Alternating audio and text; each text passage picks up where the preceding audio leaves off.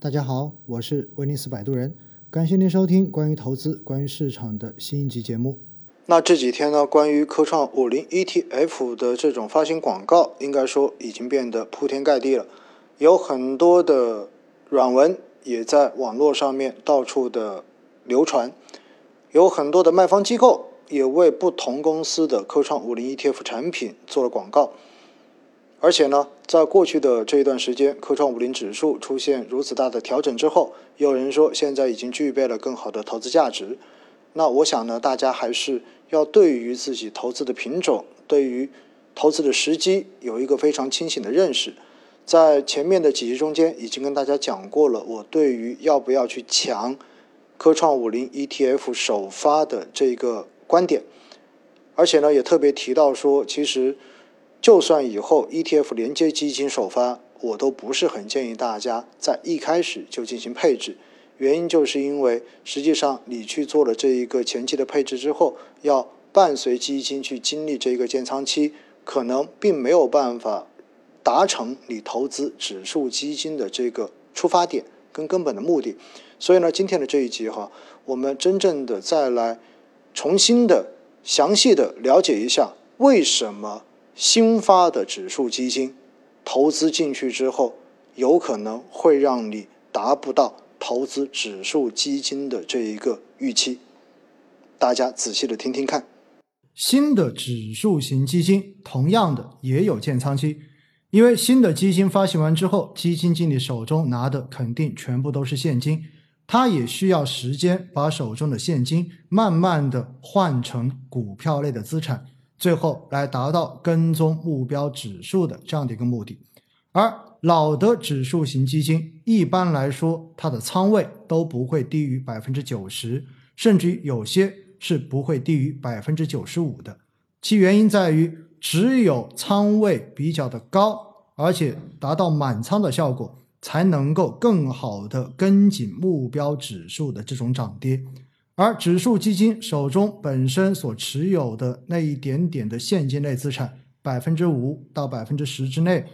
基本上都是为了应付日常的一个赎回需要。因此呢，老的指数基金一定都是满仓，而新的指数基金需要有一段时间从空仓慢慢的变成满仓。那这个时候可能就会出现一种极端的情况了，大家想过没有？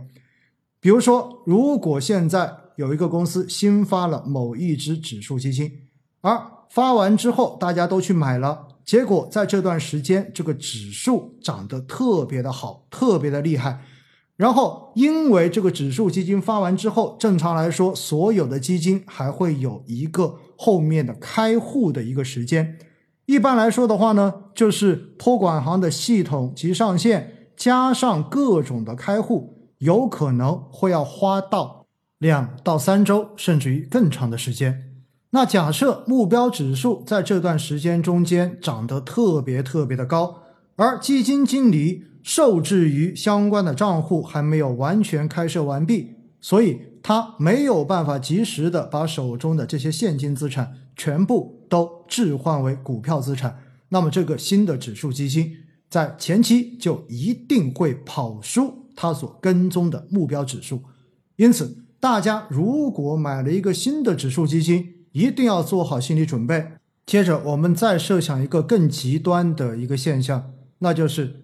当基金经理发现他所跟踪的目标指数涨得特别特别的快的时候，他心里面肯定会着急。所以呢，他一定想尽快的把他的仓位加满，这样子来跟上上涨的这个标的指数，让自己的这个负偏离不要变得更大。结果，等他好不容易终于把自己的仓位给建满了，谁知道市场的情况已经发生了根本性的改变。前期一路在暴涨的这个标的指数已经到了高点，开始回落，甚至于出现比较快的这种下跌。于是，投资了这个新指数基金的投资者们就开始进入了悲剧的下半场。在上半场中间，这个标的指数一路往上飙升的过程中间。他们发现，他们所投资的这一个指数基金完全没有跟上上涨的节奏，完全跑输了这个指数。但是，等到这个指数开始从高点一路往下狂泻的时候，他手中的指数基金居然一点都没有少跌。这个时候，很多的投资者就想不通了，就总觉得基金公司跟这个基金经理就是在骗自己的钱，要不然怎么涨又涨不过这个指数，跌的时候却一分钱都没有少跌呢？其实背后的原因不是因为他们想去骗你。而是受制于新基金的这一个建仓的一个过程，让它在一开始市场如果真的是上涨，新的指数基金一定会跑出指数的，除非什么？除非市场刚好是在下跌的过程中间，那么这个指数基金慢慢的去建它的这个仓位，那倒是可以减少指数下跌所带来的实际损失。我们之所以去进行指数基金的投资，其根本目的还是为了去投资这个目标的指数。所以我建议大家，其实不要赶热点去认购那些新发的指数基金。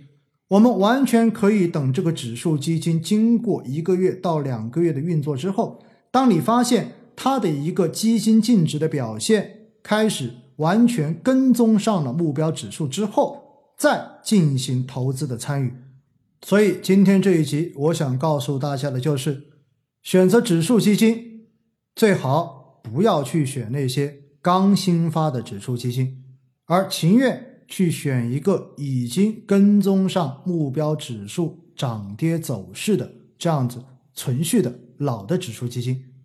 当然，如果您就是想要去购买一只新发的指数基金，没有问题。自己做好足够的心理准备，了解指数基金在一开始会跟目标指数有比较大的偏离度这样一个事实就 OK 了。